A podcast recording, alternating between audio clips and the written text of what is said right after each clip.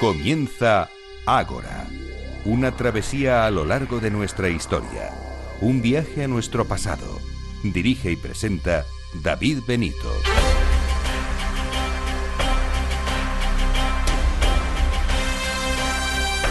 Muy buenas noches y bienvenidos a Ágora, la cita de Capital Radio con la historia.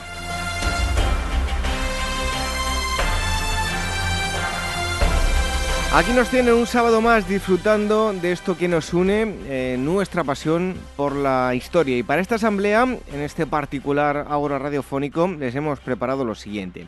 En primer lugar, daremos la bienvenida a Francisco Martínez Hoyos, él es doctor en historia y director de la revista Historia, Antropología y Fuentes Orales. Nos hablará del indigenismo. Partiremos desde el 12 de octubre de 1492 y llegaremos hasta la actualidad. El interés y el poco interés que ha despertado este asunto dependiendo de los diferentes momentos de nuestra historia.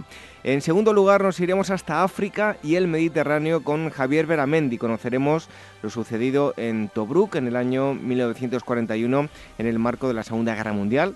Junto al director de la revista Despertaferro, Historia Contemporánea, conoceremos todos los detalles de este momento histórico de mm, la Segunda Guerra Mundial en el continente africano.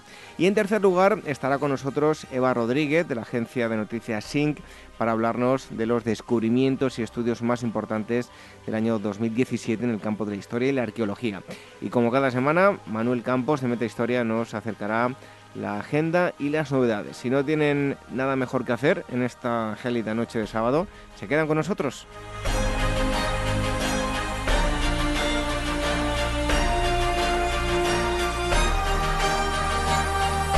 Nos pueden escuchar a través de los eh, podcasts, además de a través de las ondas, en iVoox, en iTunes. Ya saben que les agradecemos y sabemos que lo están haciendo, dejando eh, valoraciones en ambas, plataformas, eh, algunas de ellas de cinco estrellas. Nos ponemos muy contentos cuando las vemos en, iTunes y también en iVoox, que nos dejan comentarios y que iremos diciendo aquí, mandando un saludo a todos aquellos usuarios que, que lo hagan y también los me gusta en en que precisamente esta semana mandamos un abrazo a mm, estos usuarios a los que les damos las gracias por los comentarios como eh, Jordi Marcia Total, Emilio González, Roberto LG, Raúl Asenjo, Elio Forneries Pérez y eh, Tovivo. También a los usuarios anónimos y en relación a un comentario em, referente a la exposición dedicada a Auschwitz y el holocausto en fin, todo aquel que lo niegue, los datos están ahí, creo que no tiene mucho sentido, pero bueno, desde ahora seguiremos defendiendo la divulgación de este tipo de eh, historias para no olvidar nunca lo que pasó. Hay asuntos que son opinables en la historia, pero sobre el holocausto, salvo que se asesinó a demasiadas personas por parte de personas que hasta cuesta llamarles de esta forma, poco más se puede decir. Creo que con esto lo digo todo.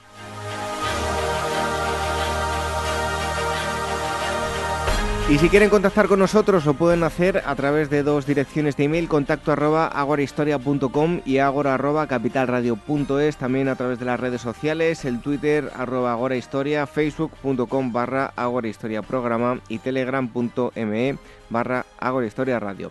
En los controles Alberto Coca y en la selección musical Daniel Núñez. Reciban los saludos de David Benito. ¡Comenzamos!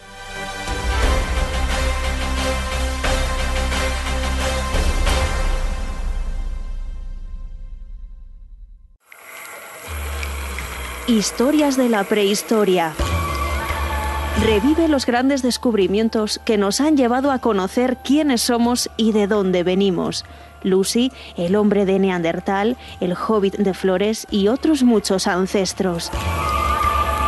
Historias de la prehistoria, un libro de David Benito, editado por la Esfera de los Libros.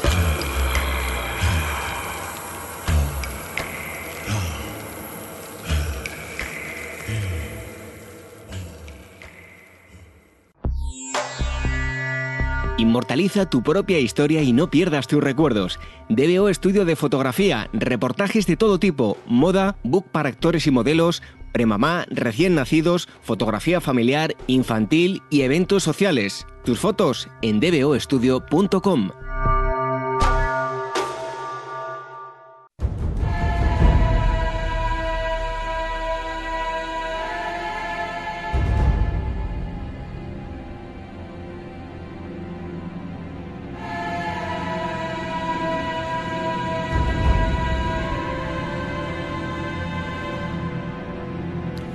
Les invitamos ahora a un viaje que nos lleva hasta 1492, de ahí partimos hasta la actualidad. Y es que les vamos a hablar del indigenismo con sus momentos de mayor o menor auge, de rechazo, eh, de aceptación.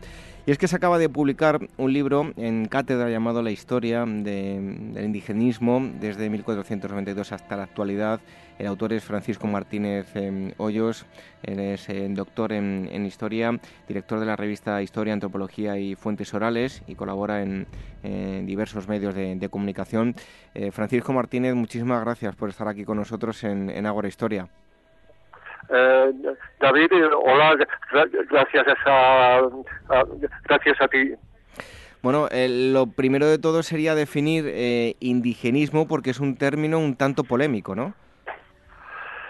Sí, porque, bueno, por hacer una definición simplificada, eh, indigenismo serían todas las corrientes de pensamiento que hablan sobre los indígenas pero no eh, eh, hechas por los indígenas. Es decir, sería un pensamiento sobre los indígenas, pero no de, los indígenas, aunque, eh, bueno, en esto no todo el mundo está de acuerdo, y entonces, bueno, habría mucho que hablar. Porque como dice en el libro, resulta complicado plantearse qué es y qué no es algo indígena, ¿verdad? Sí, porque eh, uno de, de, las reflexiones que yo hago en el libro es que indígena no es algo, eh, no es una categoría racial, sino fundamentalmente económica y económica y social. Tiene que ver con las desigualdades económicas más que con la, la pigmentación de la piel. O sea, eh, eh, entonces, eh, aparte de que en América Latina las categorías raciales son siempre en relación a algo. O sea, o sea, uno puede ser blanco, o sea, o sea, en comparación con los en comparación con los indígenas, pero si te comparas con la clase alta, a lo mejor te consideran mestizo o indígena.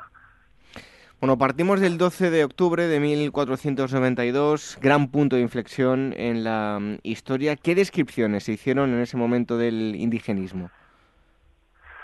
Bueno, eh, eh, hay eh, se,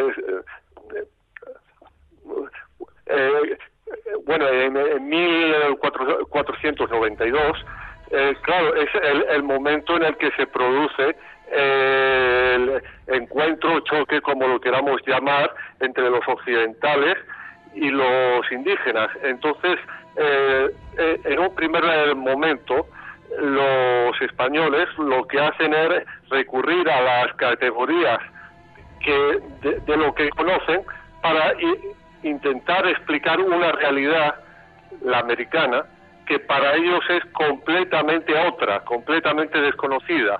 Entonces, pues por eso te encuentras en la, documentación española que cuando tienen que referirse a los templos indígenas, muchas veces los llaman mezquitas.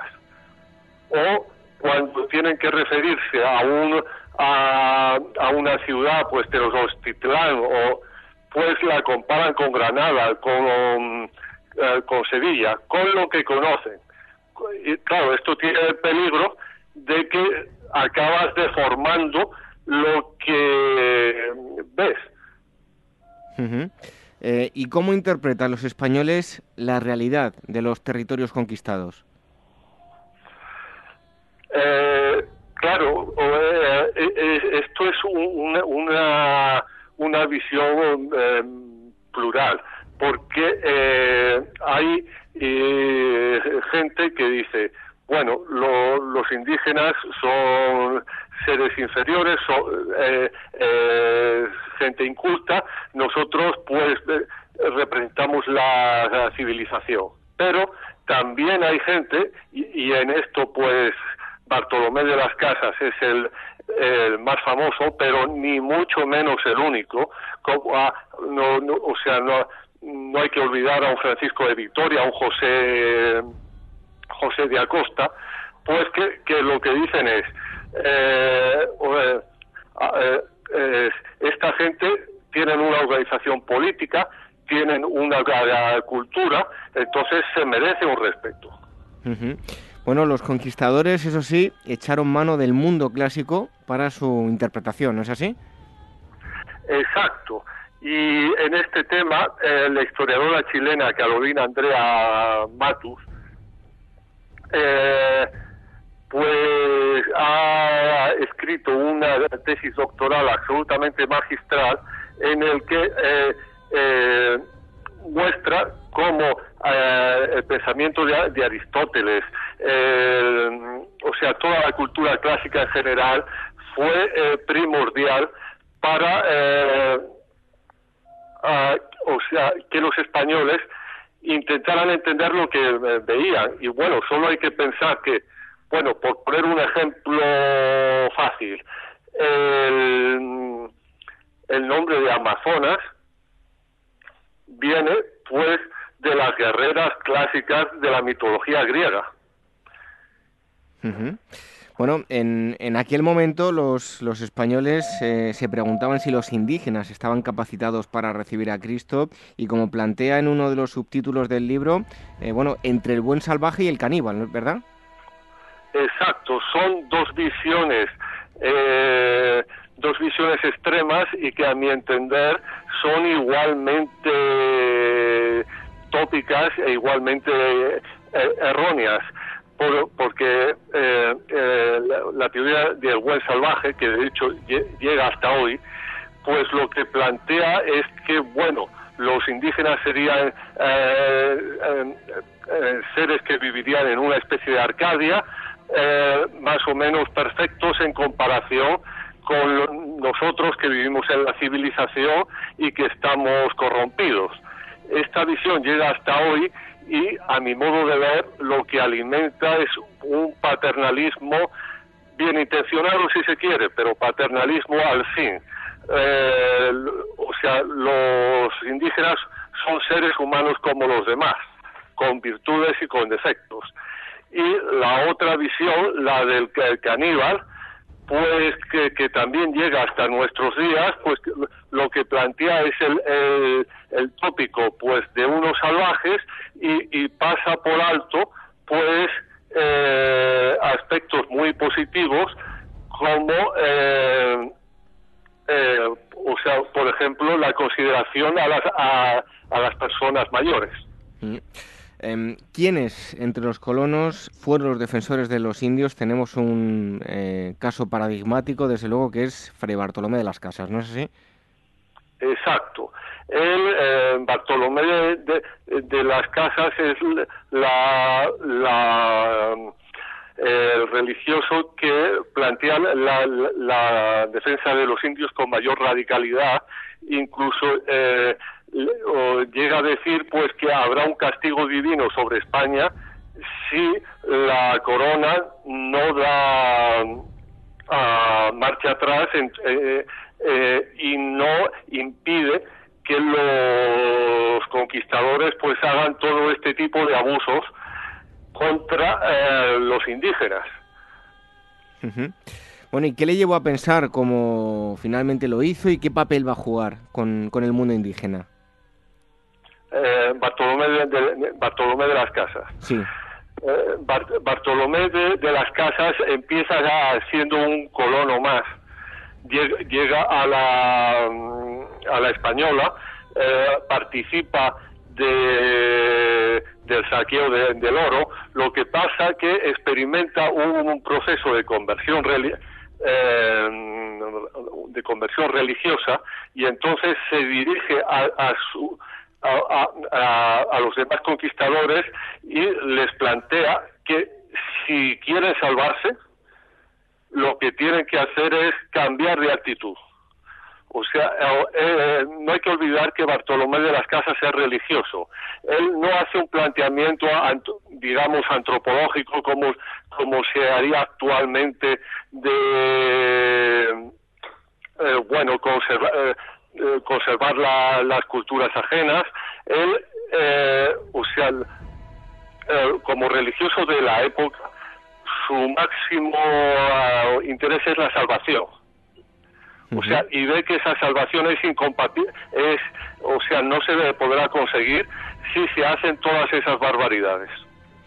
Estamos hablando con Francisco Martínez Hoyos eh, sobre eh, su libro La historia del indigenismo desde 1492 hasta la actualidad, libro editado por eh, Cátedra.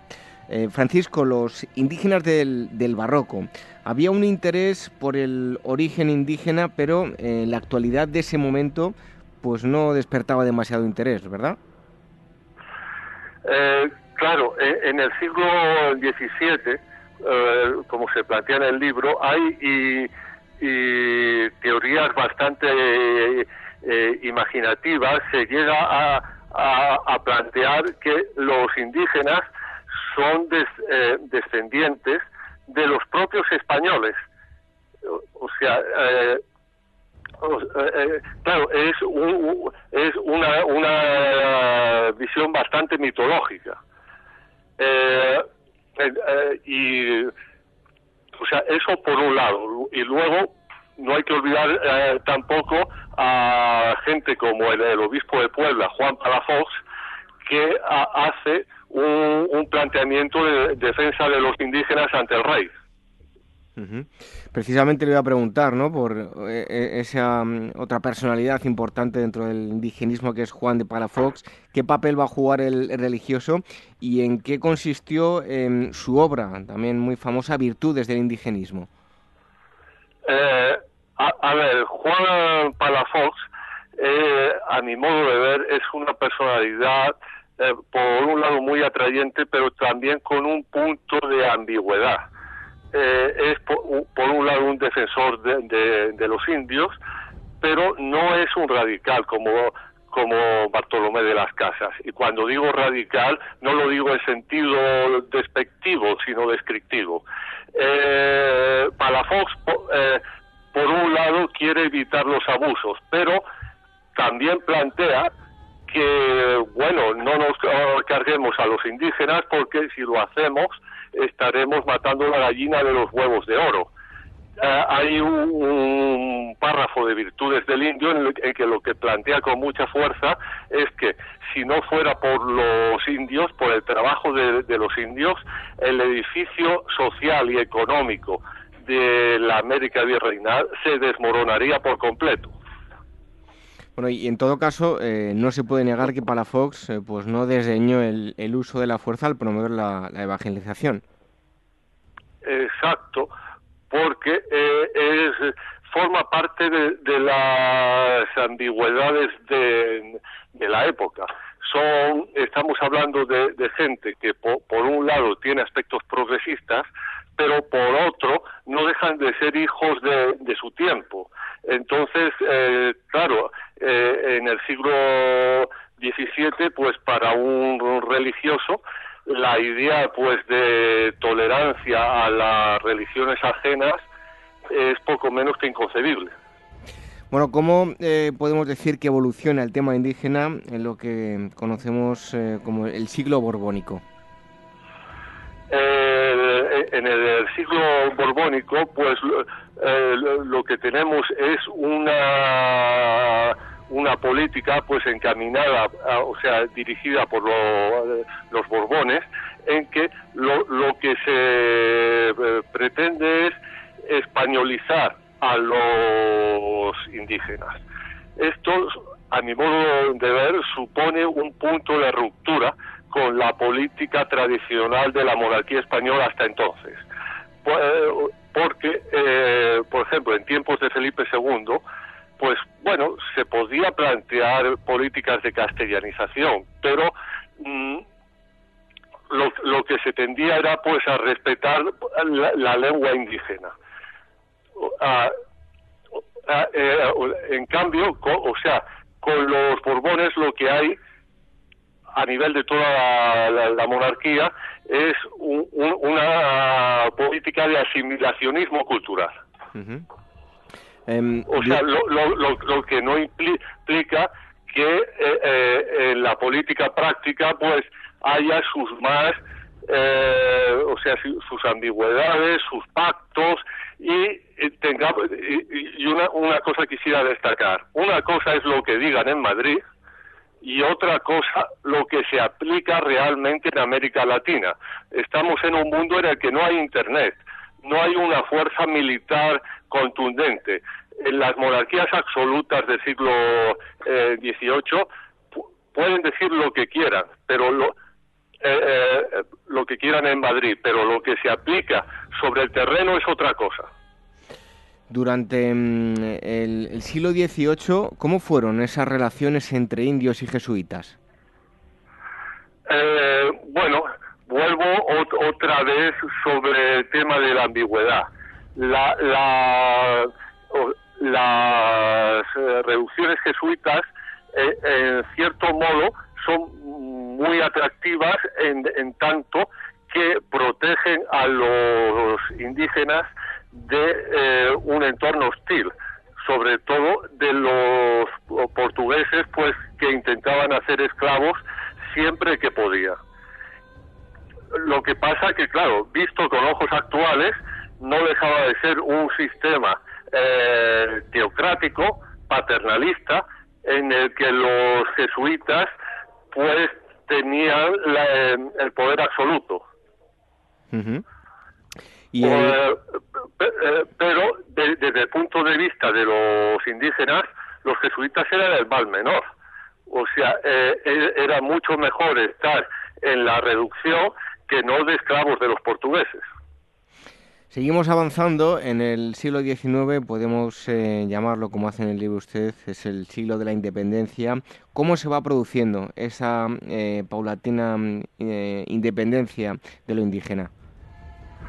A mí hay un, una butac que me gusta mucho, que, a ver, lo digo, ah, lo digo en broma, pero tiene su punto de verdad que, eh, que es que la conquista de América en el siglo XVI la hicieron los indígenas, porque si miramos a Hernán Cortés, eh, eran mil españoles y doscientos mil indígenas, y eh, en cambio las independencias, que en teoría debían haberla hecho los indígenas, la hicieron los españoles, los descendientes de españoles como Simón Bolívar. Y o sea, eh, y eso tiene mucha importancia, porque la independencia se hace por los blancos y para los blancos. Los indígenas quedan marginados y a, partir de ahí hay una serie de políticas eh, encaminadas pues a, arrebatarle sus tierras. los indígenas tienen un sentido comunal de la tierra. En cambio, un Simón Bolívar u otros muchos piensan, vamos a hacer una clase de pequeños propietarios. Pero claro, eh, intentas hacer eso, das a, los indígenas propiedad privada y lo único que consigues es que los blancos se la acaben quedando. Eh, precisamente al hilo de lo que nos está contando, eh, la independencia establecía igualdad racial de forma teórica, pero en la práctica benefició o no a los indígenas. Yo creo que no.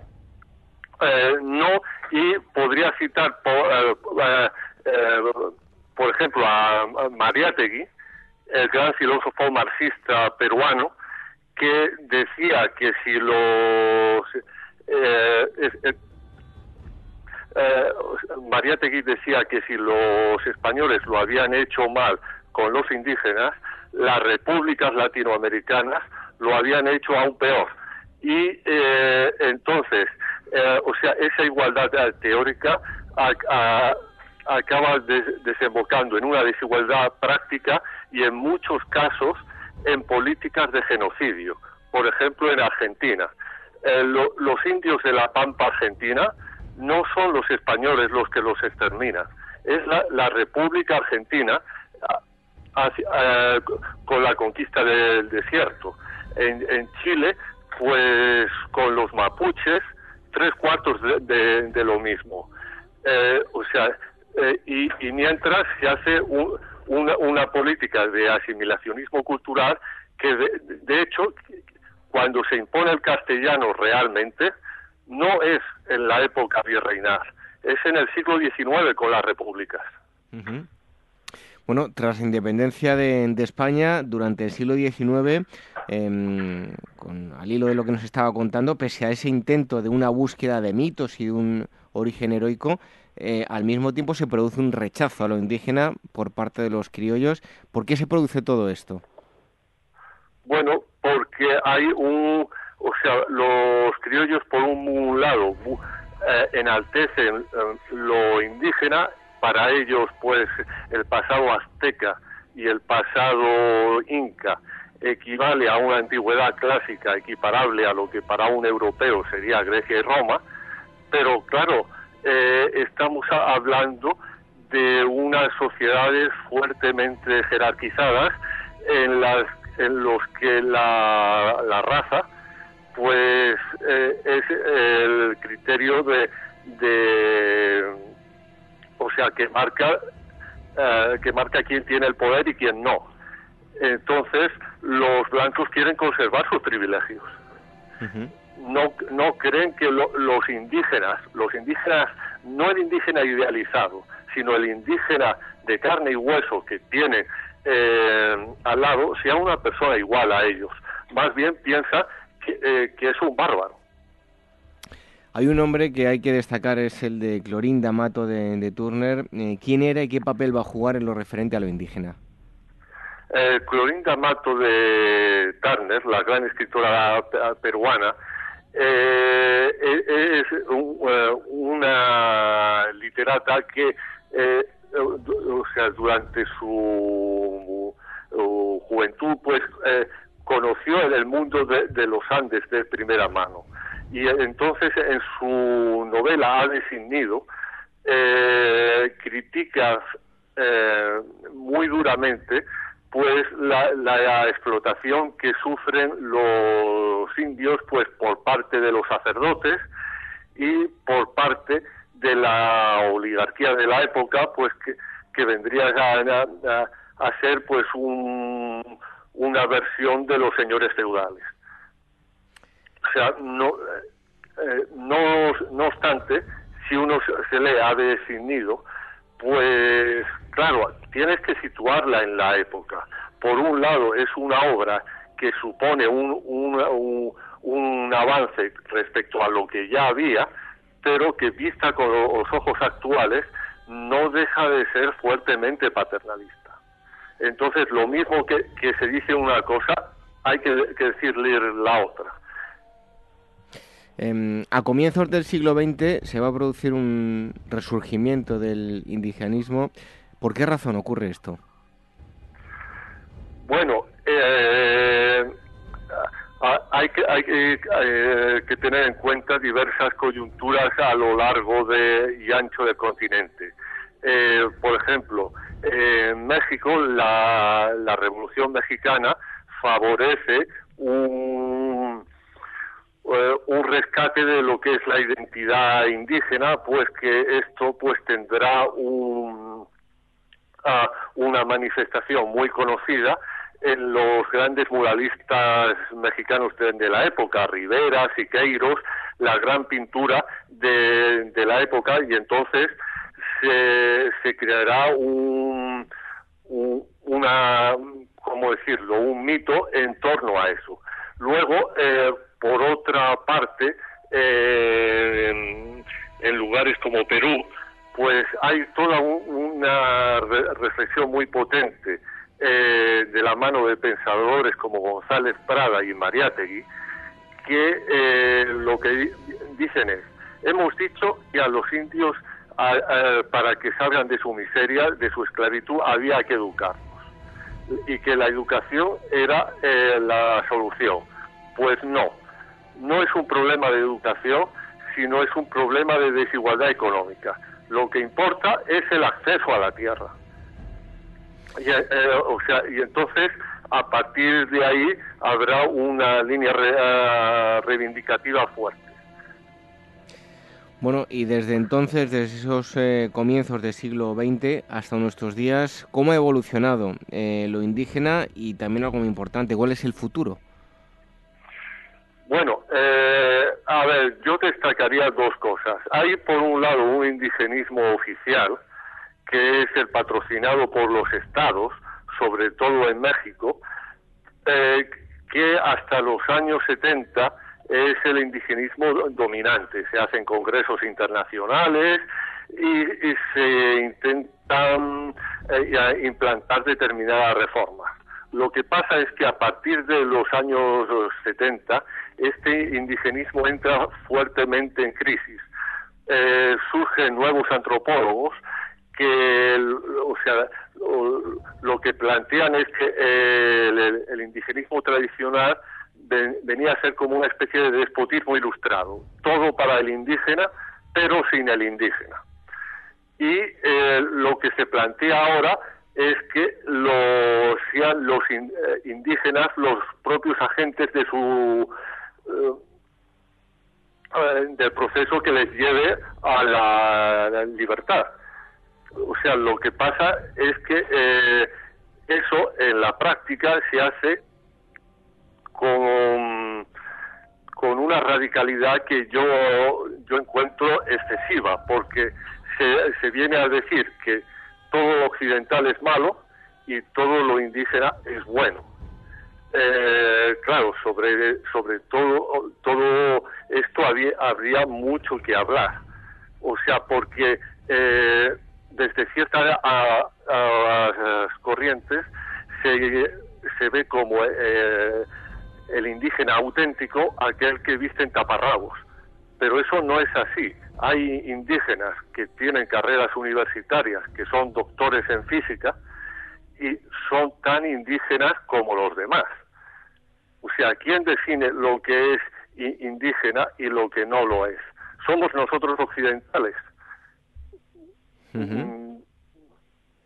Eh, entonces, claro, o sea, todo esto plantea cuestiones muy eh, difíciles. Eh, luego, pues claro, a veces se ha idealizado a, movimientos como el zapatismo, que por un lado tienen aspectos positivos, indudablemente positivos, porque eh, consiguieron pues que la problemática indígena estuviera a la orden del día en la, en la agenda política mexicana, pero eh, que por otro no ha sabido pues eh, suscitar un desarrollo en Chiapas que lleve a que los jóvenes no quieran marcharse a Estados Unidos en busca de una vida mejor. Claro, si queremos desarrollar el mundo indígena, no se trata de que dependa de la ayuda occidental.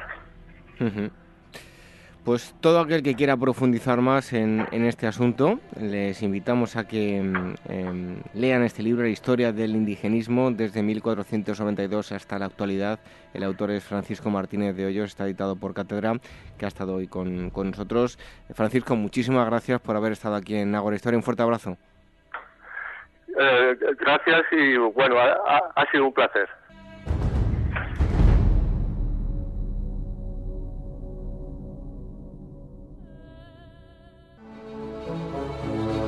Pausanias Viajes Arqueológicos y Culturales os presenta sus e-tarjetas y cajas de regalo, una extraordinaria forma de regalar cultura y experiencias diferentes.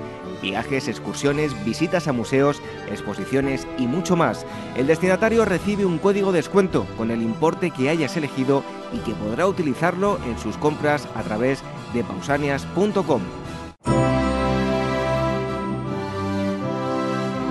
¿Eres actor o modelo y necesitas un book profesional o simplemente quieres tener unas fotos de estudio? En DBO Estudio de Fotografía hacen tus sesiones a medida. Toda la información en dboestudio.com.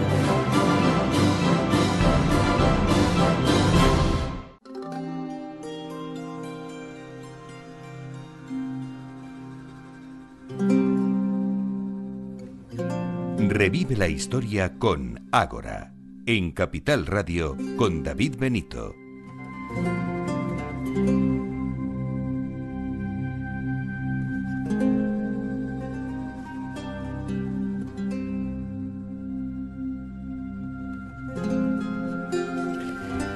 Paradójicamente tenemos un frío espantoso en la actualidad, pero nos vamos a ir a un lugar donde frío precisamente no, no hacía allá por 1941.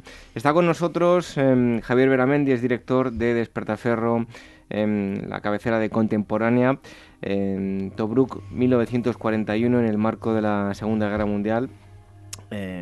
Bienvenido un día más a Agora Historia, Javier. Pues nada, muchas gracias a vosotros por recibirme. De, un sitio bastante con bastante calorcito vamos a hablar hoy, ¿no? Sí, calentito. bueno, eh, Tobruk, 1941, sitúanos en el contexto histórico y geográfico en el que nos vamos a mover en los siguientes minutos. Pues eh, nos encontramos en el segundo año de la Segunda Guerra Mundial. Alemania ya ha establecido un control importante sobre Europa. Eh, bueno, pues eh, digamos que Francia ha sido derrotada, se ha retirado de la guerra, ha pedido el armisticio y eh, digamos que bueno, pues el, enemigo que le queda es el Reino Unido, ¿no? Y donde el Reino Unido parece vulnerable, pues parece es en el norte de África, es decir, después de haber fracasado la batalla de Inglaterra y después de haberse, digamos, visto imposibilitado Hitler para cruzar el Canal de la Mancha, pues decide que es en esa zona donde podría ofender al Reino Unido, causarle más desgaste y causarle bajas. Esto además coincide con que su aliado italiano, eh, a partir del 9 de diciembre, pues se ha visto sometido a una contraofensiva británica terrible que los ha devuelto, digamos que ha conquistado media colonia de Libia, ha conquistado toda la zona de Cirenaica y necesita ayuda. Entonces, digamos que la suma de ambos eh, efectos pues va a provocar que los alemanes manden un destacamento de bloqueo, lo que se llama un Sperberband, inicialmente a Libia, con la intención de parar a los británicos y luego pues que se inicie una campaña eh, en lo que es la parte de Cirenaica, Egipto. Bueno, aquel que quiera ampliar toda la información, em, he dicho yo el título Tobruk 1941, es el número 25 de Despertaferro en contemporánea. ¿Qué supone el Mediterráneo en la Segunda Guerra Mundial? Pues el Mediterráneo de la Segunda Guerra Mundial es una, digamos, es un escenario sobre el que se han dicho muchas cosas, ¿no? Se ha dicho que era un escenario paralelo mm, para los alemanes en ese momento, en 1941. Eh, como decía, es un intento de derrotar a los británicos, pero a partir de julio, eh, junio-julio, se inicia la invasión de Rusia y pasa a ser un escenario totalmente secundario. Para los italianos es el escenario principal, están perdiendo su colonia de Libia, les están dando, están zurrando bien y para los británicos es un escenario crucial. Es decir, eh, la pérdida de Alejandría del canal de Suez pues sería eh, segundo, eh, digamos, en nivel de catástrofe a la pérdida del propio Londres. ¿no? Es decir, es el sitio en el que están combatiendo a los alemanes, es el sitio en el que más o menos pueden obtener una paridad que les dé oportunidades después de aguantar el tipo y de obtener victorias para casa, que les hace mucha falta, y en consecuencia para ellos pues es un escenario vital. ¿no? Aparentemente lo tranquilito que es el Mediterráneo, incluso en cierto modo cálido, y lo, que ha visto a lo largo de la historia, ¿eh? desde la antigüedad hasta, hasta nuestros días. Es un sitio tranquilo y contenido, es como un ring. Incluso hoy se siguen sucediendo hechos pues no, no bastante agradables. Terribles. Bueno, varios protagonistas, los italianos con Mussolini a la cabeza, ingleses con eh, conflictos entre ellos, alemanes, etcétera. ¿Por qué entraron en conflicto eh, Churchill y Babel? Bueno, aquí nos encontramos con, la figura de un político extraordinario. Eh, para bien o para mal, nos guste o no, Churchill es uno de los políticos del siglo XX, indudablemente. Bueno, pues él había accedido al poder y empieza a espolear eh, prácticamente a latigazos verbales, si no físicos, a todos sus generales para que obtengan victorias, ¿no? Y en el otro lado, pues tenemos a Archibald Wavell, que es un general británico eh, bueno, se le ha evaluado de muchísimas maneras. En general, un general bastante capaz, él sabía más o menos lo que hacía, lo que pasa es que, bueno, pues él sigue los métodos y las formas del ejército británico. Las cosas se planifican bien, se acumulan los recursos, eh, se preparan las ofensivas con cuidado y ahí pues tiene a Churchill constantemente insistiéndole para que ataque, para que ataque, para que ataque, para que ataque. Además, Wavell se tiene que enfrentar a toda una serie de crisis pues en un escenario que es inmenso, es decir, él se enfrenta a una crisis en Irak, en Siria, en el África Oriental Italiana, lo que es actualmente Etiopía, es decir, en todos estos lugares, en Grecia y en el desierto occidental. Es decir, en todos estos lugares tiene que estar combatiendo, tiene que estar mandando tropas y gestionando campañas, ¿no? Lo cual, pues es mucho para un solo hombre y mucho sobre todo para los recursos que tiene. fue muy diferente la guerra en, Europa a la que se libró en, África. Sí, África es un lugar, eh, bueno, salvando determinados puestos coloniales, eh, Benghazi, Derna, el propio Tobruk, es un lugar despoblado, digamos, eh, para lo que a la guerra europea nos interesa, ¿no? Es decir, los, beduinos, los habitantes de la región, probablemente se pongan eh, de los pelos al oír este tipo de cosas, pero bueno, pues ellos eran un elemento fuera de la ecuación. Es dentro del punto de vista de los europeos, eh, allí un pueblo era igual que cualquier otro pueblo, un wadi era exactamente igual que el que había delante, el que había detrás, es decir, el terreno no importa, cosa que sí sucede en Europa. Eh, por lo demás, las, las, redes de comunicaciones son totalmente distintas y además, bueno, pues está al otro lado del mar, ¿no? Para los británicos ya Europa está al otro lado del canal, que, que no es muy ancho, pero para los alemanes está prácticamente en, vamos en las quimbambas, sobre todo con Malta en medio y con el dominio naval británico del, camino de acceso a, África. a nivel tecnológico, imagino que no, claro, también tiene que ser complicado, ¿no? Librar la batalla en el frío extremo, eh, irse al, calor extremo, eh, algo complicado, ¿no? Bueno, ahí tenemos un elemento muy adaptable que es el ser humano, que se adapta a muchas circunstancias y luego pues eh, se implementaron toda una serie de medios tecnológicos, ¿no? filtros de arena para los jarros de combate, por ejemplo, fue un elemento fundamental. Es decir, eh, bueno, pues toda una serie de, correcciones en los aparatos de puntería para, para, bueno, pues estos espejismos que crea el calor excesivo. En fin, todo esto se va preparando y luego pues la experiencia enseña lo que uno no sabe. Bueno, ¿cómo se desarrolló la, ofensiva de, Rommel hasta Tobruk? Sí, Rommel llega, eh, bueno, llega a Libia en febrero y eh, digamos, como decía antes, pues su función es establecer un destacamento de bloqueo, es decir, impedir que los británicos pasen. A partir de ahí, bueno, Rommel es un general muy ambicioso, es un general muy agresivo y poco a poco él obtiene la convicción de que la forma de, que, de evitar que los británicos pasen es atacarlos. Atacarlos, mandarlos para atrás lo más posible. Eh, si se puede tomar Egipto, fantástico. Y entonces ya cuando se hayan marchado del norte de África ya seguro que no pasan y un poco, bueno, pues contraviniendo las órdenes que tenía, eres lo que hace, ¿no? Inicia una ofensiva, un día, otro día, otro día, y cuando realmente pues eh, se quieren dar cuenta, tiene a todas eh, sus fuerzas distribuidas en pequeñas columnas que están cruzando el desierto en persecución de los británicos, se produce una batalla muy importante en Mechili, que es donde, digamos, los británicos podían haber parado esta primera ofensiva y al final, digamos, que todas las tropas defensoras, fundamentalmente australianas, hay que decirlo, pues se tienen que refugiar dentro del perímetro de Tobruk que era una fortaleza que habían construido y que habían conquistado los italianos unos meses antes, y allí es donde van a iniciar pues una resistencia a ultranza que, al final les saldrá bien. Bueno, eh, hemos visto que en, Europa, ya hemos hablado en otras ocasiones, pues la climatología y la adaptación eh, resultó en algunas ocasiones eh, bastante definitivo, pero ¿qué papel va a jugar el entorno natural en el que se desarrolla el conflicto? ¿Se adaptaron unos mejor que otros? pues eh, como decía, el, escenario de desierto se ha comprado muchas veces a una guerra naval, ¿no? Es decir, los, carros de combate son como destructores que se mueven en escuadrillas de un punto a otro y entran en combate con los del enemigo. Eh, para el ser humano, pues pasamos del calor extremo durante el día al frío intenso durante la noche.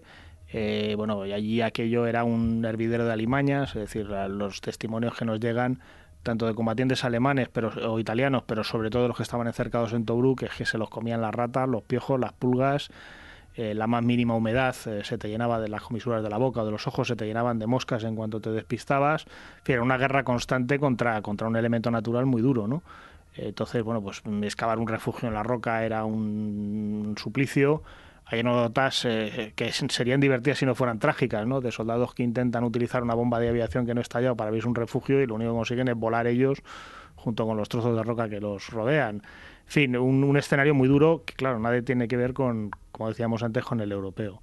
Y a todo eso que has dicho le añadimos el, el polvo, eh, la sed, si ya de por sí el, el, plano bélico pues te exige estar en tensión, si a esto le, le, sumamos pues estos otros ingredientes todavía peor. Sí, sí, se comía, se comía mal, se bebía poco, las raciones, claro, estaban tremendamente racionadas. Por ejemplo, los alemanes tenían unas latas de carne que llamaban Altermann, que venía a ser hombre viejo, porque debían de ser bastante chiclosas y bastante difíciles de comer.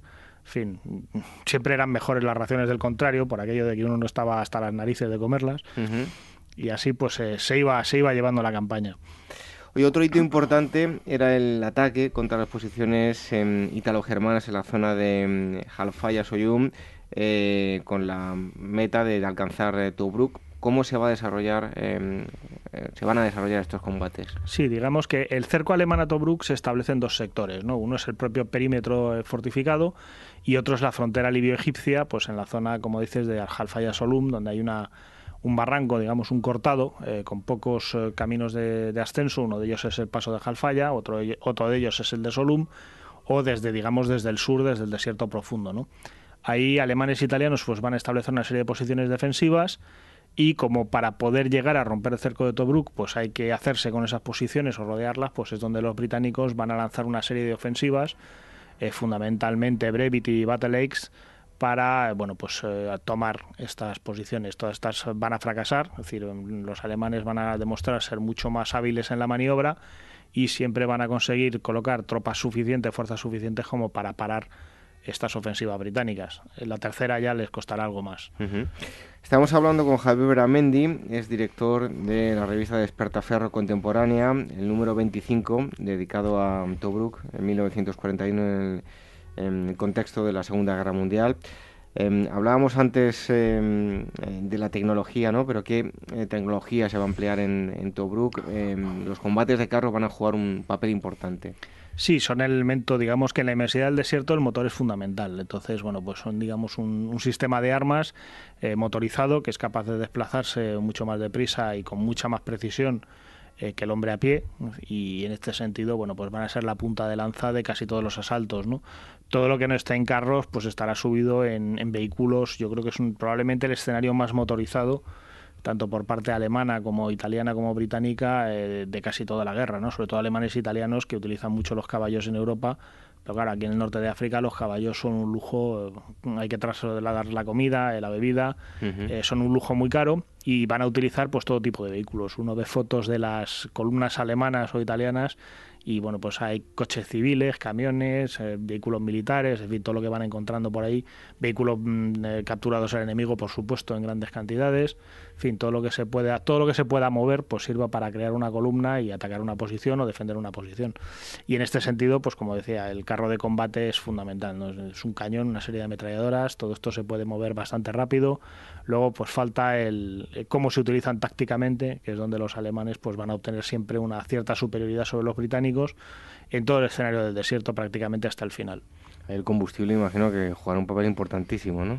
Sí, la verdad es que cuando, cuando no das de comer a un señor, pues puede que siga caminando un rato, pero el, carro de combate, en cuanto se le acaba el combustible, no hay quien razone con él. Habría que planificar todo muy bien porque a la mínima se quedaban eh, tirados, ¿no? Fue uno de los elementos logísticos básicos. De hecho, los alemanes utilizaron mucho los aviones para poder suministrar en puntos concretos pues a, sus unidades acorazadas, por ejemplo.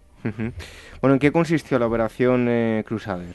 Crusader fue la tercera operación que desencadenaron los británicos para romper el cerco de Tobruk eh, en noviembre y en este caso pues sí les salió bien, ¿no? Es decir, eh, consiguieron pegar una serie de aldabonazos, sufrieron unas bajas sobre todo al principio en carros de combate tremendamente elevadas, pero bueno, pues Rommel no actúa con, con sensatez o no actúa, digamos, lo suficientemente bien como para ser capaz de parar esta ofensiva. Da tiempo en un momento dado para que los británicos se reorganicen y, traigan refuerzos y al final, bueno, pues se va a ver obligado a retirarse de vuelta a su punto de partida en la frontera de Tripolitania. Será por poco tiempo, porque apenas un mes después reiniciará una nueva ofensiva como la primera y volveremos casi a la casilla de salida. Bueno, eh, habláis de ello en el, en el número, en qué consiste la doctrina eh, Corbett, en lo referente al plano naval. ¿Y qué nos puedes contar con respecto a, lo sucedido en el Mediterráneo? La doctrina Corbett fundamentalmente, bueno, pues fue una eh, una doctrina basada en, lograr una serie de objetivos logísticos, de líneas de comunicación, eh, proteger las propias y sobre todo pues tratar de eliminarlas del enemigo. ¿no?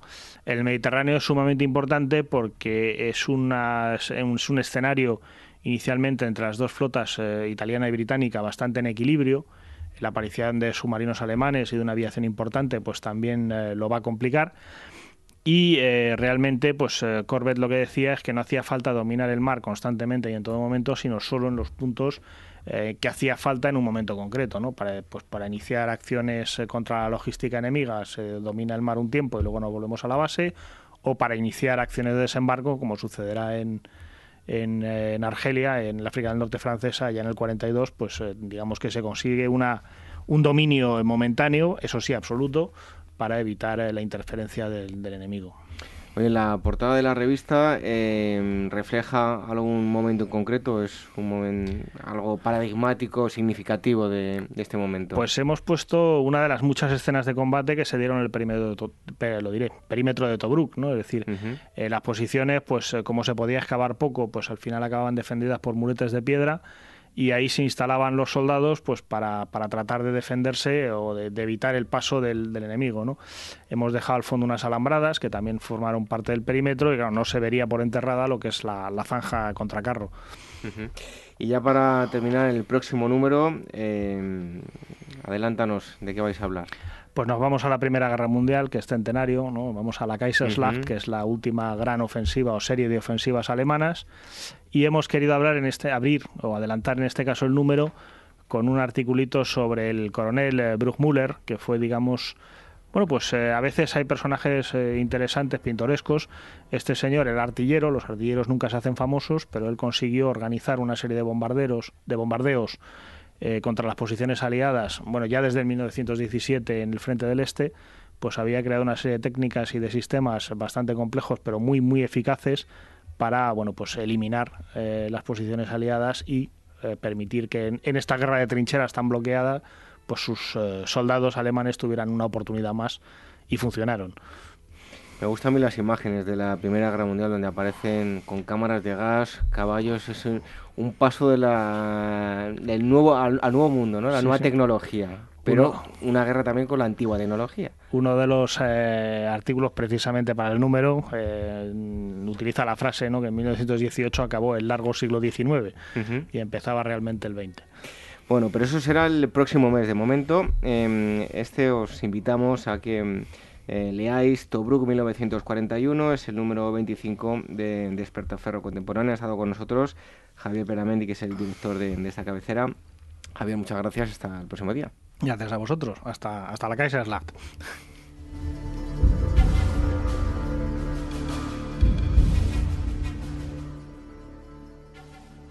Revive con despertaferro contemporánea el asedio de Tobruk por parte del Afrika Corps en 1941, entre el genio militar de Rommel y la obstinada y eficaz capacidad de resistencia británica.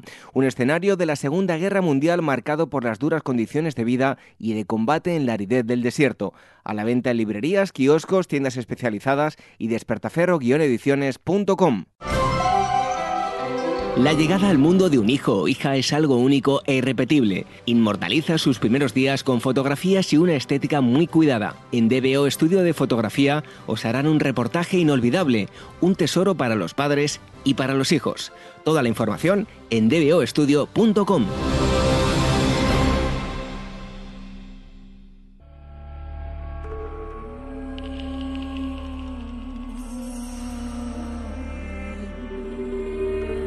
Ágora Historia, con David Benito en Capital Radio.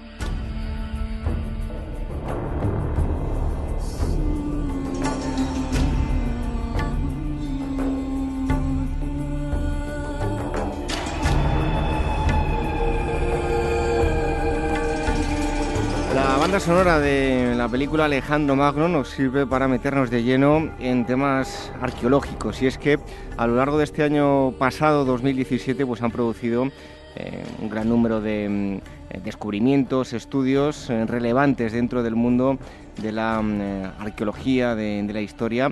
Y para ello hemos querido contactar con la agencia mm, SINC. Ahora nos van a, explicar de, qué se trata, a qué se dedica esta agencia de, noticias.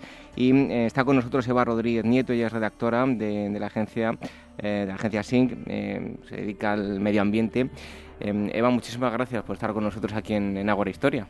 A vosotros por la invitación, muchas gracias David.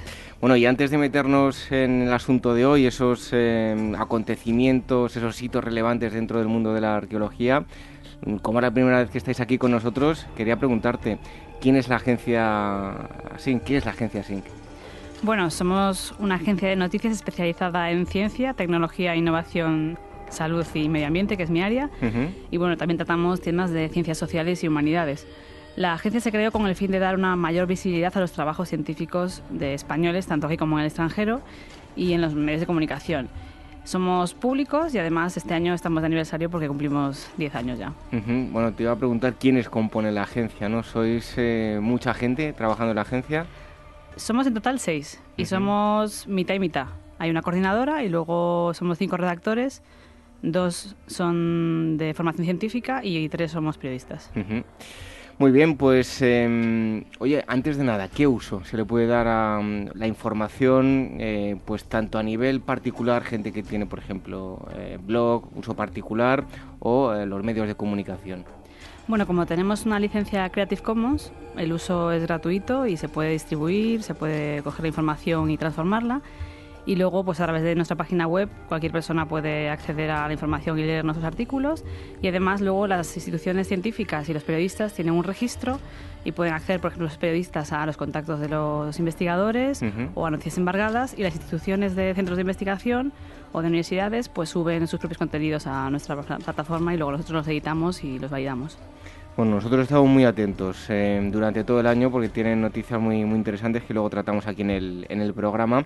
Y hoy eh, les pedimos que viniesen aquí con nosotros para hablar de, como decía yo, las eh, hitos relevantes dentro de la investigación arqueológica. Hemos destacado ocho de ellas y el primero de de los asuntos es un hallazgo en la cueva del, del Sidrón. Los restos de un niño em, revelaban eh, cómo crecía el cerebro de los neandertales. Eh, háblanos de este descubrimiento, Eva. Bueno, Asturias, que es donde está la cueva del Sidrón, se han encontrado los restos más complejos y abundantes de neandertales de la península. Entre ellos el de un niño, como dices, de poco más de siete años, que tiene un valor singular ya que existen escasos fósiles de paso entre la etapa infantil y juvenil en neandertales. El estudio de su cráneo ha llevado a los científicos a apuntar que nuestros primos, los neandertales, tenían un considerable crecimiento cerebral a los siete años si lo comparamos con nuestra especie, la de los Homo sapiens. Cuéntanos. Em, bueno, eh, nos estaba diciendo Eva, mm, dando datos sobre ese descubrimiento, y mucha gente puede llevar a, una, reflexión, ¿no?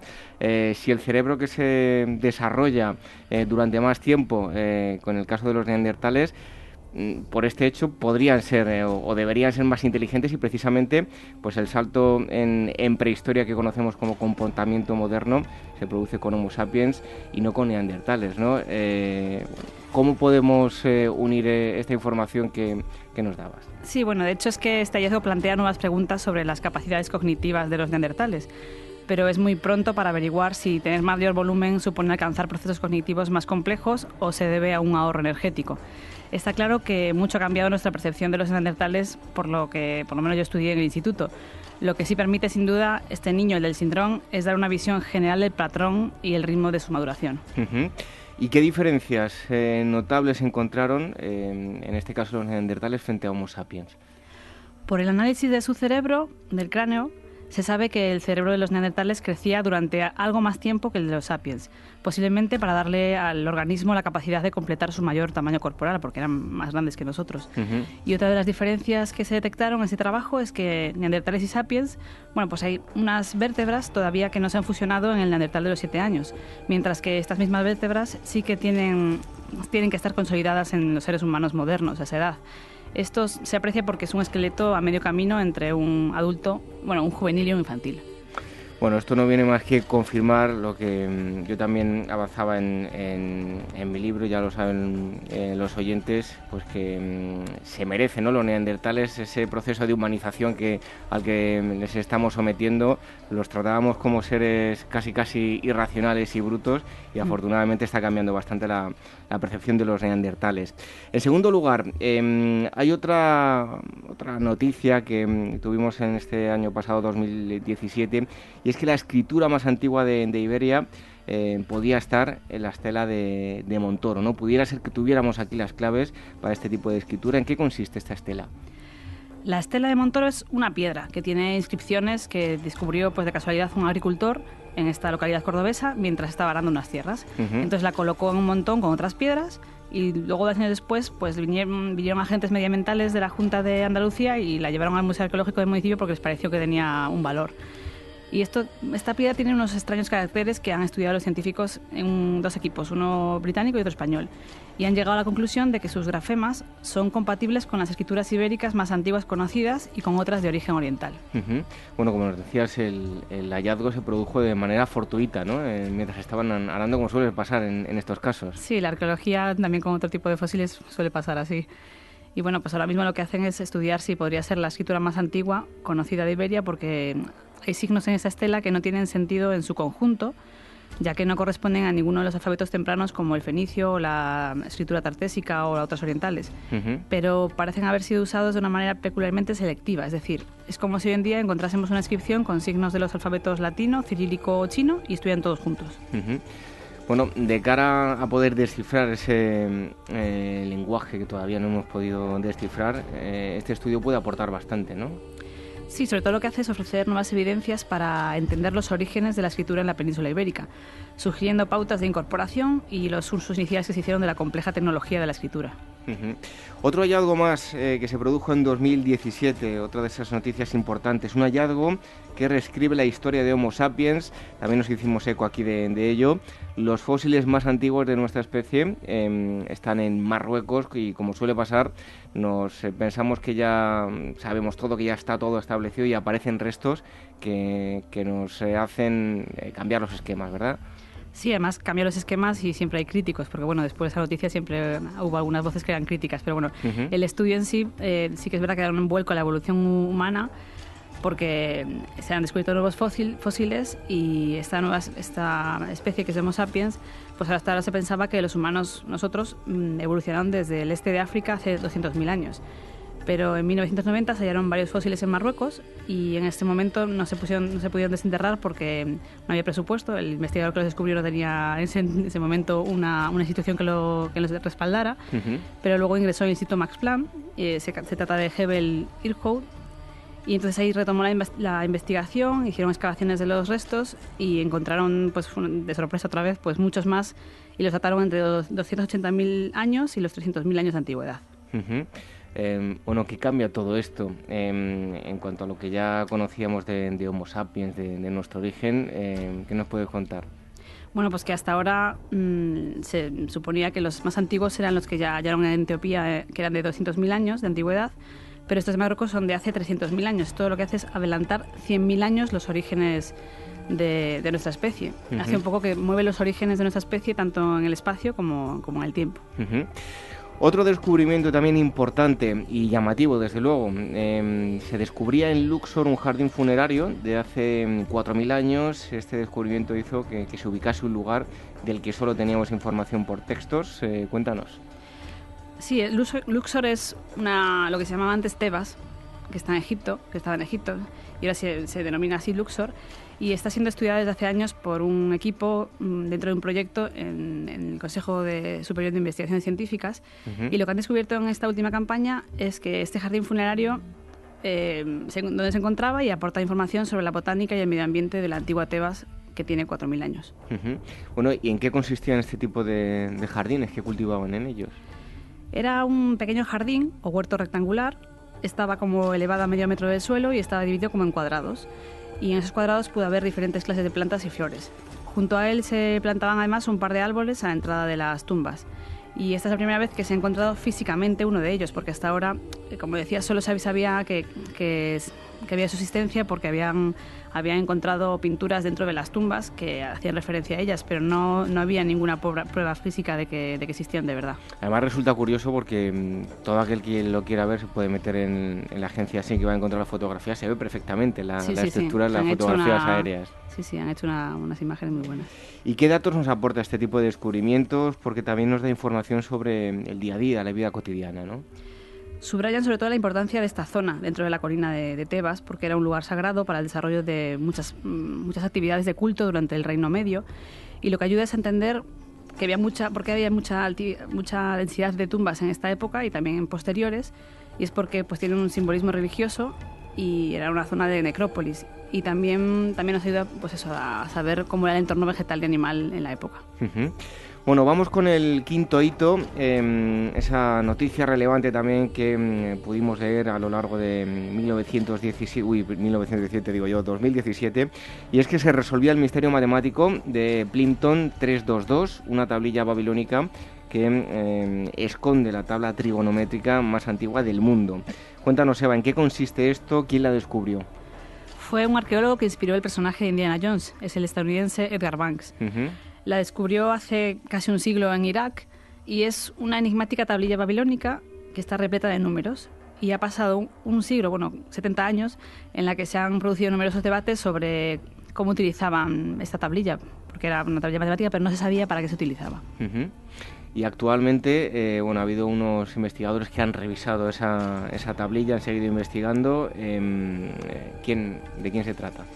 Pues es un equipo de investigadores australianos que son los que han desvelado el secreto, que es que es una tablilla trigonométrica de hace 3.800 años y esto pues lo que hace es que es la más antigua conocida hasta la fecha y lo que enseña es cómo hacer cálculos trigonométricos sin ángulos y con una precisión sin precedentes. Estamos hablando de, de, ternas pitagóricas antes de Pitágoras. Eh, ¿Cómo es posible?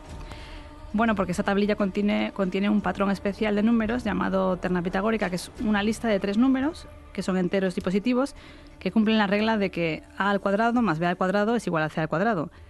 Y el nombre de esta terna se deriva del teorema de Pitágoras, precisamente, que para un triángulo rectángulo establece que el cuadrado de la hipotenusa, que es el lado opuesto al ángulo recto, es la suma de los cuadrados de los otros dos lados. Con lo cual, pues parece que pues, los babilónicos conocían los, los, triples pitagóricos mucho antes que naciera Pitágoras, como se puede ver en, esas otras, en esta y otras tablillas. Nunca pensé yo que iba a terminar hablando en un programa de historia de matemáticas que tanto dolor de cabeza me han dado. Ya letras puras y las matemáticas no las quería ver ni, en pintura. Pues Al final hemos hablado aquí de, de matemáticas, de hipotenusas, cuadrados y demás, que, que me da un repelús tremendo. Pero bueno, Em, bueno, por tanto, eh, se trata de un pueblo tan antiguo como eh, los, eh, los em, babilonios y, que podrían tener pues, conocimientos matemáticos mucho mayor de lo, de lo que pensamos, ¿no? Eso es porque como se, mm, son previos a que naciera Pitágoras, pues es lo sorprendente del, de esta civilización. Bueno, eso en cuanto al, al, quinto, em, la quinta noticia que destacábamos. la siguiente es que localizaban un anfiteatro romano, en este caso en nuestro país, en Córdoba, eh, rastreando fotografía aérea. ¿Cómo eh, dieron con esa estructura, Eva? Sabían que existía, porque al fin y al cabo era lo habitual en ciudades de este tamaño de Córdoba y la relevancia económica en aquella época. También sospechaban que debía estar situado en alguno de los dos extremos de la ciudad, porque era donde llegaban las dos vías de acceso principales. Y estaba documentado además así por los arqueólogos. Como, claro, ponerse a levantar terreno es costoso y llevaba tiempo, lo que hicieron la Universidad de Córdoba es rastrear las fotografías que se han hecho durante muchos años por láser eh, a partir de un proyecto del Instituto Geológico Nacional de España. Y en estas fotografías vieron una mancha que era extraña y en este punto utilizaron diferentes metodologías de imagen hasta confirmar que estaba allí. Y además el hallazgo se ha completado porque han hecho prospecciones sobre el terreno y en un futuro se podría excavar para, para sacar este, este monumento. Em, el séptimo hito, el primer fósil humano descubierto, y esto es lo que me ha parecido muy curioso, descubierto en edificios modernistas de, Barcelona. Eh, cuéntanos, ¿de qué tipo de fósil se trata? Es una madriguera, o sea, la habría trazado un organismo vivo hace 12 millones de años. Y pues es así, ha, ha quedado en, en las paredes de, una, de un edificio modernista en Barcelona que se ha quedado ahí, pues han construido el edificio y se ha quedado en la, en la pared del, edificio. Oye, ¿cómo era Barcelona hace 12 millones de años?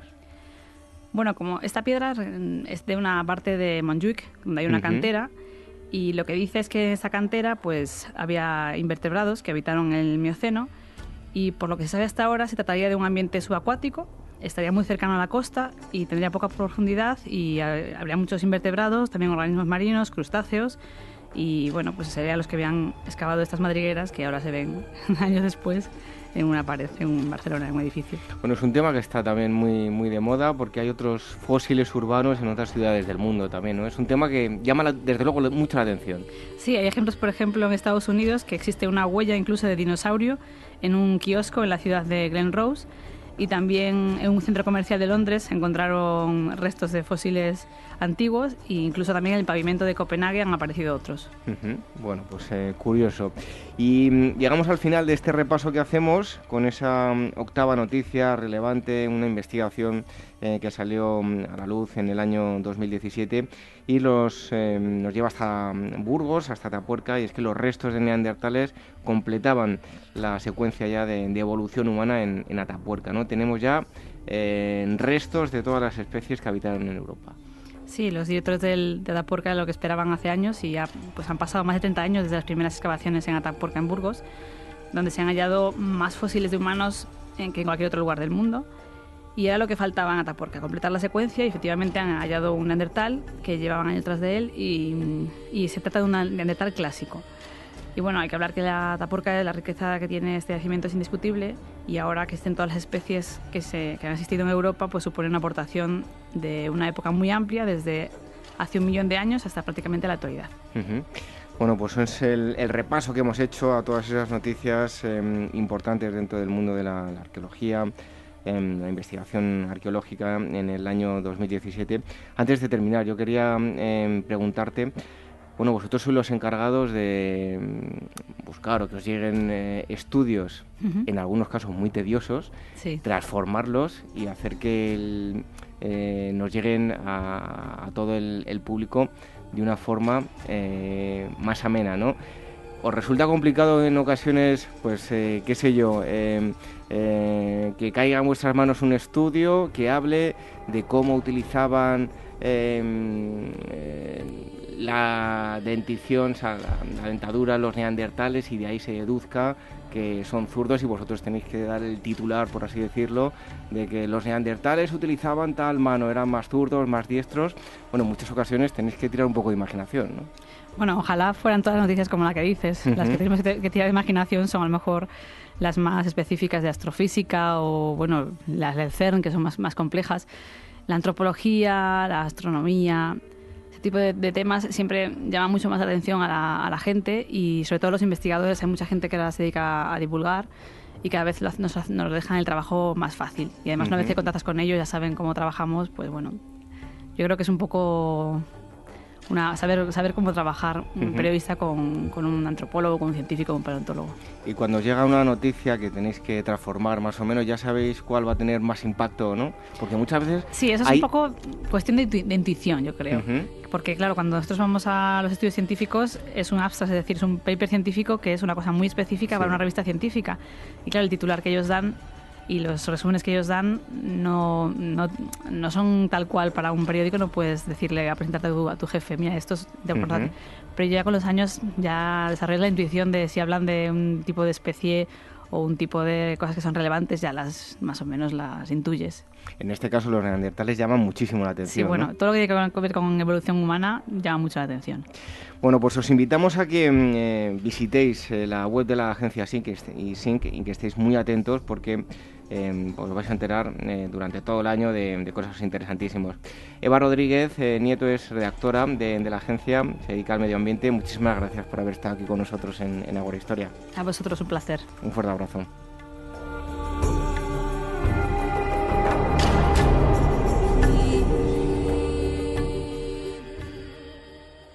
En los confines de la península, el emperador Augusto completó la conquista de España, no sin antes librar una serie de guerras brutales en un territorio inhóspito y hostil contra las tribus autóctonas. Este mes, en Despertaferro antiguo y medieval, sigue a las legiones romanas o a los guerreros cántabros y astures del siglo I hasta los campos de batallas de las guerras astur-cántabras.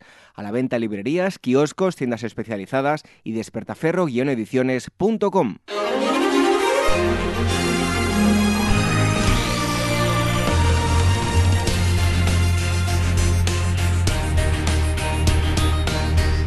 música nos indica, que llega el momento de las eh, novedades de libros, exposiciones, conferencias y como siempre nos lo acerca Manuel Campos de Metahistoria. Sabéis que tenéis más información en eh, metahistoria.com, también a través de sus redes sociales, el Twitter arroba metahistoriacom y también la página de Facebook.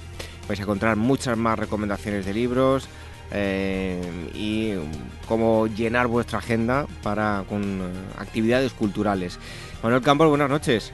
Buenas, noches, David. Un placer estar un sábado más aquí con vosotros. Bueno, pues eh, comenzamos con las novedades. Como siempre, la primera de ellas, una corte en femenino de Elisa García Prieto.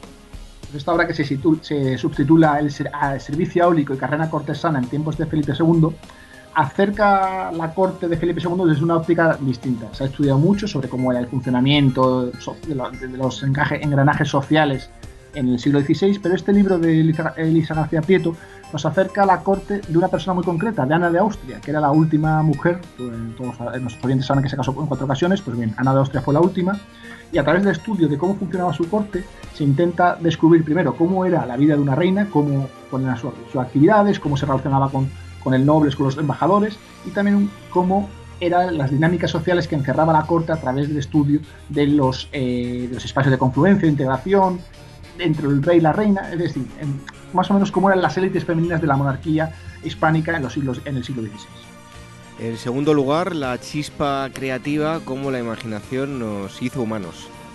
Pues este libro de Agustín Fuentes, que publica la editorial Adiel, comienza con una afirmación sorprendente, que viene a decirnos que lo que nos hace especiales a los humanos es la creatividad.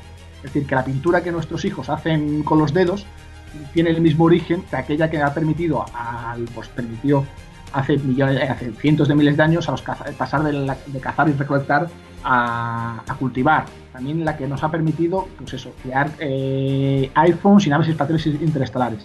Pues bien, este libro, que es, la verdad es que es muy revolucionario y tiene unas tesis bastante curiosas y originales, pues aborda tantos aspectos de la paleontología, de la arqueología, de la genética y de la antropología que intentan echar un poco por tierra esas ideas de que ha sido el sexo, la, raza, la guerra la paz la que ha movido la historia, sino que aquí es la imaginación. Y como, como afirman los editores, es hasta qué punto nuestra creatividad es completamente responsable del mundo en que vivimos. Básicamente esa es la pregunta que trata de responder el libro. Además, Manuel, tú ya sabes que yo en mi libro lo sostengo. Eh, nosotros creatividad poca, los prehistóricos inventaron todo. Nosotros hemos mejorado las cosas, ¿eh? así que toda la razón le doy. No, no sé em, en qué línea irá el libro, pero me imagino que, en, esta que nos comentas y, le dará pues todo el mérito a, nuestros antepasados. La verdad es que yo supongo que sí, porque es el salto, es decir, ellos, vamos, además de hecho es una piedra sílex la que, la que presenta la portada, con lo cual yo creo que la verdad es que se centra sobre todo en hay como fue ese salto cualitativo que será del paleolítico al neolítico y como bien dices tú, al final lo que hemos hecho ha sido perfeccionar lo que eran nuestros antepasados ideanos. Pues nada, habrá que echarle un ojo a ese, a ese libro. Y en tercer lugar, las confesiones de Himmler de Arno Kersten. Pues este libro que es reúne el diario inédito del médico personal de Henry Himmler, que aquellos que conocen a la historia del nazismo, pues era el jefe de las SS, y bueno, pues bien, este Felix, Kersten era el eh, fisioterapeuta de, Himmler y que después de varias sesiones pues había una cierta relación de confianza entre ellos y Himmler me acabó abriéndose y contándole pues más o menos los entresijos del, del régimen nazi, pues básicamente la idea que tenía del gran imperio alemán, pues eso, el destino que se daría judíos, cristianos y musulmanes una vez si se ganaba la guerra. Incluso se aborda el problema de la, de, la sífilis que padecía Hitler, que parece ser que Kersten descubrió en una, eh, al ser médico, a, tu acceso al, al dossier médico secreto del Führer, con lo cual de con lo cual pudo enterarse de los entresijos de la vida de Hitler y de las altas esferas de este. La verdad es que es un libro muy interesante y bueno, que ha publicado pasado o presente, que todos pueden, pueden conocer para conocer cómo eran, más allá de lo que dice la historia, pues el día a día, la rutina y el pensamiento de uno de los personajes más terribles del régimen nazi.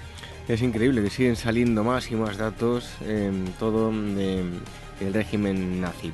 Y vamos con las actividades. En primer lugar, ciclo de conferencias sobre Lope de Vega y la Fundación Juan March. A partir del 23 y 25 son dos sesiones, tendrán lugar el martes 23 y el, martes y el jueves 25 en la Fundación Juan March, aquí en Madrid. Eh, a las 7 y media. Siempre que hablamos de la Juan March tenemos que avisar a los oyentes que por favor eh, anticipen si quieren les interesa las conferencias, que vayan con antelación porque el auditorio siempre ahí pone el aforo completo. Estas dos, dos conferencias que organiza el catedrático de terror española Felipe Pedraza Jiménez abordan la figura pues, de quizá sea uno de los escritores más famosos de, la historia de la literatura española, Lope de Vega, el apodado Fénix de los Ingenios, que, bueno, que se analiza tanto su biografía, que fue una biografía eh, bastante conmovida, con muchas aventuras y que no era solamente eso, y también, por supuesto, su ingente cantidad de obra, que parece que se han, cifrado en, en 1500 comedias, eh, y casi más de miles de sonetos y una, una, producción literaria espectacular. Pues bien, esta figura, que es una de las grandes figuras de nuestra literatura, pues bien merece acudir a la Juan Marx para conocerlo. Y mm, también eh, un seminario relacionado con la antigüedad sobre la Grecia antigua, la literatura y el pensamiento de la modernidad en el Instituto de Humanitats. Pues aquí en Barcelona, en Barcelona eh, está el seminario a cargo de Baskin Sehu, eh, tendrá lugar, eh, son varios días, son varias sesiones, empieza el 22 de enero, tiene otra sección el 29 y ya, se, ya se entra en febrero y en marzo. Y bueno, y se acerca un poco a los personajes mitológicos y literarios, literarios de la antigüedad griega que han sido utilizados en la modernidad, especialmente en el romanticismo, para dar, eh, pues eso, como, cómo se utilizaban, cómo, aplicaban sobre todo las vanguardias, también el romanticismo, pero también las vanguardias, y cómo más o menos se, aleja este arte de los ideales clásicos de belleza y cómo se tergiversa un poco estos mitos para dar un sentido a las ideas románticas del siglo XIX. La verdad es que es un, es un seminario muy interesante, son varios días, también hay que apuntarse con antelación. Invitamos a todo aquel que esté interesado y que esté por Barcelona, que, si tiene la oportunidad que no, no, la pierda. Y en cuanto a las exposiciones, una que estuvo aquí el responsable la pasada semana hablándonos de, la exposición y pese que ha habido eh, comentarios que a mí me parecen increíbles en Evox, en, en el Evox de, de Ágora, Em, diciendo que, es mentira todo lo que, en general negando el holocausto, pero bueno, parece increíble que haya gente que siga pensando de esa forma. Y es que nos acerca la mm, exposición eh, Manuel Campos Auschwitz en el Centro de Exposiciones de Arte Canal. Pues efectivamente, esta exposición, como bien decía el responsable la semana pasada, eh, tiene lugar en el centro de IES, pues recoge más o menos una recrea como era el día a día y la rutina del, campo de concentración de Auschwitz, en el que, bueno, la verdad es que es, una exposición espectacular. Hay 600 objetos originales, trajes de rayas, aspectos personales, como era el procedimiento. Y, bueno, es una, exposición que todo aquel, sobre todo habrá que invitar a aquel que niega que estas cosas hayan pasado, que, la visite para que se le abra los ojos un poco. Hombre, que uno pueda negar o pueda no creerse que el hombre ha llegado a la luna, eh, en cierto modo puede resultar comprensible, pero que niegue esto, ¿no? Yo creo que a los hechos me remito. La verdad es que hay gente bueno, no, tiene, que haber, tiene que haber de todo, pero la verdad es que hay gente que no, no, no, quiere ver la realidad porque no quiere, pero vamos, es que solamente, pues nuestra exposición es una prueba más, nadie se puede inventar esto, es una, la realidad pura y dura, si alguien no quiere creérsela, eso ya es que tiene un problema. Pues sí, efectivamente. Em, los que no van a tener problema son los que visiten Meta Historia porque van a encontrar una gran oferta, tanto para pasarlo bien a nivel cultural en casa con libros, como también a través de exposiciones, actividades que les van a llevar a diferentes puntos de nuestra geografía.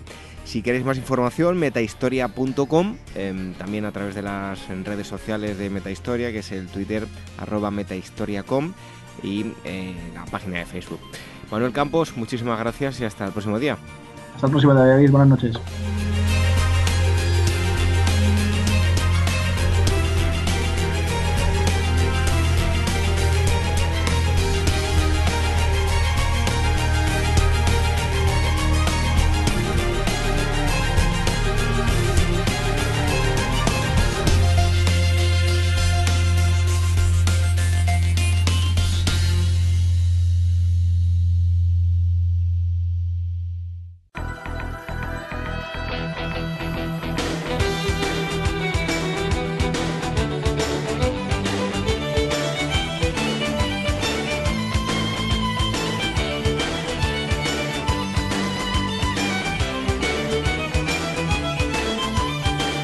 Marchamos sin antes em, las efemérides. Tal día como hoy, 20 de enero del año 1486, en Córdoba, Cristóbal Colón se presenta ante los reyes católicos que aceptan tomarlo a su servicio, aunque aún tendrá que darles muchas explicaciones sobre sus planes. Viene de exponer sus proyectos ante la corte de Portugal, donde no ha tenido éxito su idea de navegar a Zipango, actual Japón, y a las tierras del Gran Khan, actuales Mongolia y China, navegando hacia Occidente. Y en 1987, Terry White, negociador británico del que mm, hacía poco que se había sabido que había colaborado con el militar estadounidense Oliver North, implicado en el escándalo de tráfico de armas en Irán, el Irán Gate, resulta detenido por musulmanes chiitas mientras negocia en la liberación de rehenes de, en Líbano. White eh, había salido hasta ahora iroso de varias negociaciones.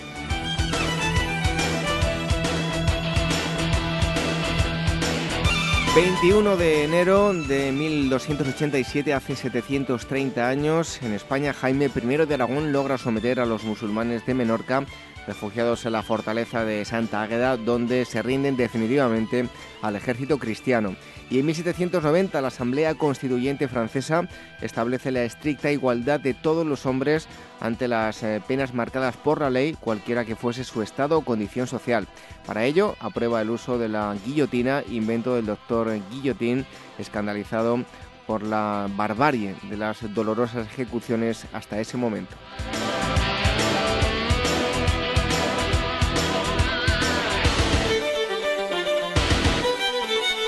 22 de enero del año 1901, en su residencia de verano en Osborne, en la isla de Bright, en el Reino Unido, fallece la reina Victoria de Inglaterra, finalizando una época en la que la mayoría de sus eh, ciudadanos no conocieron a otro monarca. Su reinado, que abarcó más de medio siglo, fue testigo del apogeo de un imperio. Y en 1905, en San Petersburgo, tiene lugar el denominado Domingo Sangriento, al morir cientos de trabajadores y sus familias en una marcha pacífica para entregar al zar una petición de mejoras laborales que no responde a ninguna consigna política. La marcha es eh, salvajemente reprimida por soldados de infantería y tropas cosacas. El zar había abandonado previamente la ciudad temiendo por su seguridad. La sangrienta represión provocará una oleada de protestas en toda Rusia. El divorcio definitivo entre el zar y la mesa de campesinos y obreros se habrá consumado.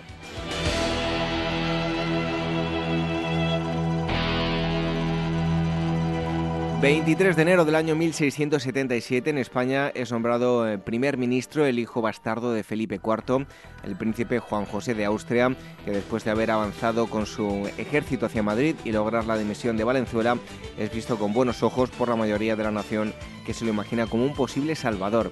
Y en 1922, también un 23 de enero, en Toronto, el paciente Leonard Thompson se convierte en el primer ser humano en recibir una inyección de insulina como tratamiento para la diabetes que sufre. Medio año antes, los canadienses, Frederick Batin y Charles Best consiguieron extraer de animales de laboratorio la proteína del páncreas que causa los síntomas de la diabetes, la insulina. Experimentaron inyectando insulina en animales enfermos que volvieron a sanar.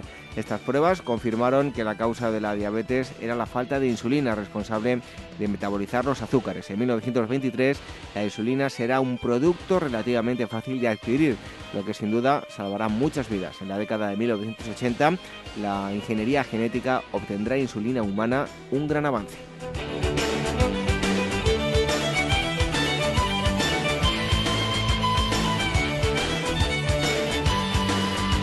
24 de enero del año 76, en Itálica, Hispania, nace Adriano, emperador del Imperio Romano del año 117 al 138 y gran filósofo estoico y epicurio. Durante su reinado, el Imperio Romano alcanzará la mayor extensión territorial de su historia y en general será un periodo de paz. Morirá en Vallas, actual Italia, con 62 años de edad. Y en 1556, en las proximidades de Monteúa, en la mm, provincia de Shenxi de China se produce un terrible terremoto en el que, según narran las crónicas, mueren 830.000 personas. Muchas viviendas están en cuevas artificiales que mm, han derrumbado por mucho tiempo. Será la cifra más alta de víctimas en esta clase de catástrofes.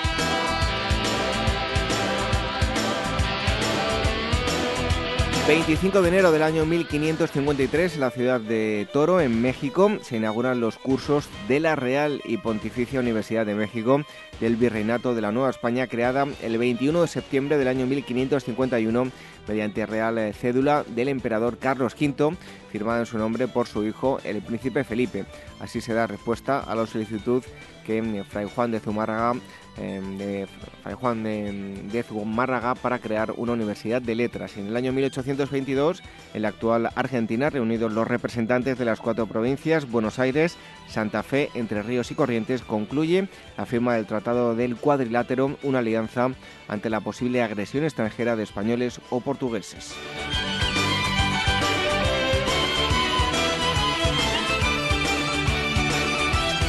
Y terminamos con el 26 de enero del año 1823. Fallece en Berkeley, en el Reino Unido, Edward Jenner, médico inglés descubridor en 1796 de la vacuna contra la viruela, enfermedad epidémica con gran índice de mortalidad al darse cuenta de que el suero linfático de las vacas infectadas de una enfermedad llamada vacuna inmunizaba a los humanos contra la viruela. Y en 1926, también un 26 de enero, por primera vez en la historia, el ingeniero escocés John Logie Baird consigue transmitir imágenes en movimiento a través de las ondas con una definición de 28 líneas y una frecuencia de 14 imágenes por segundo.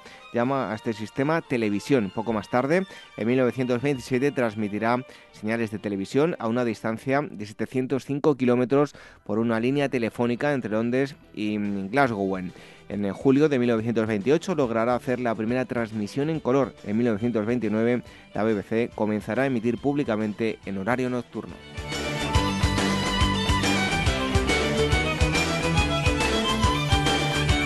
Aquí las efemérides, en un momento la despedida.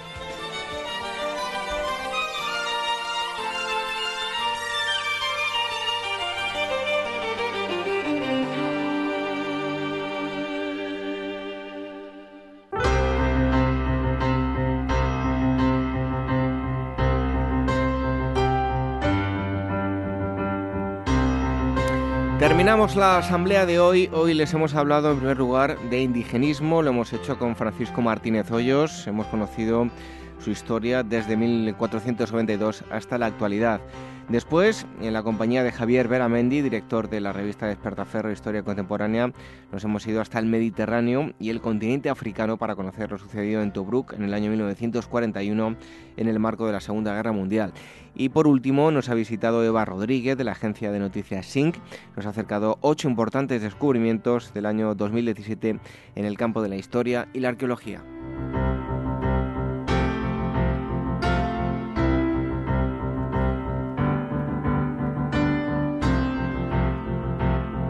Regresamos la próxima semana, ya saben que les invitamos y que nos encanta que dejen valoraciones y comentarios en ambas plataformas mediante las que nos pueden escuchar online o descargando el programa en iVoox, en iTunes. En iVoox pueden dejar me gustas y comentarios y en iTunes también, aunque no es del todo eh, fácil llegar a esos comentarios, pero también nos gusta ver eh, comentarios y valoraciones si son de 5 estrellas, pues mejor que mejor. Harán que lleguemos a mucha más gente y saben que iremos comentando aquí, mandando un eh, fuerte abrazo a todos aquellos que nos vayan dejando los, los, comentarios. También nos pueden escuchar a través de Radio Sapiens cada domingo. Les invitamos a que visiten radiosapiens.es y nos pueden seguir a través de las redes sociales. El Twitter que es arroba historia, telegram.me barra Historia Radio y facebook.com barra Historia Programa.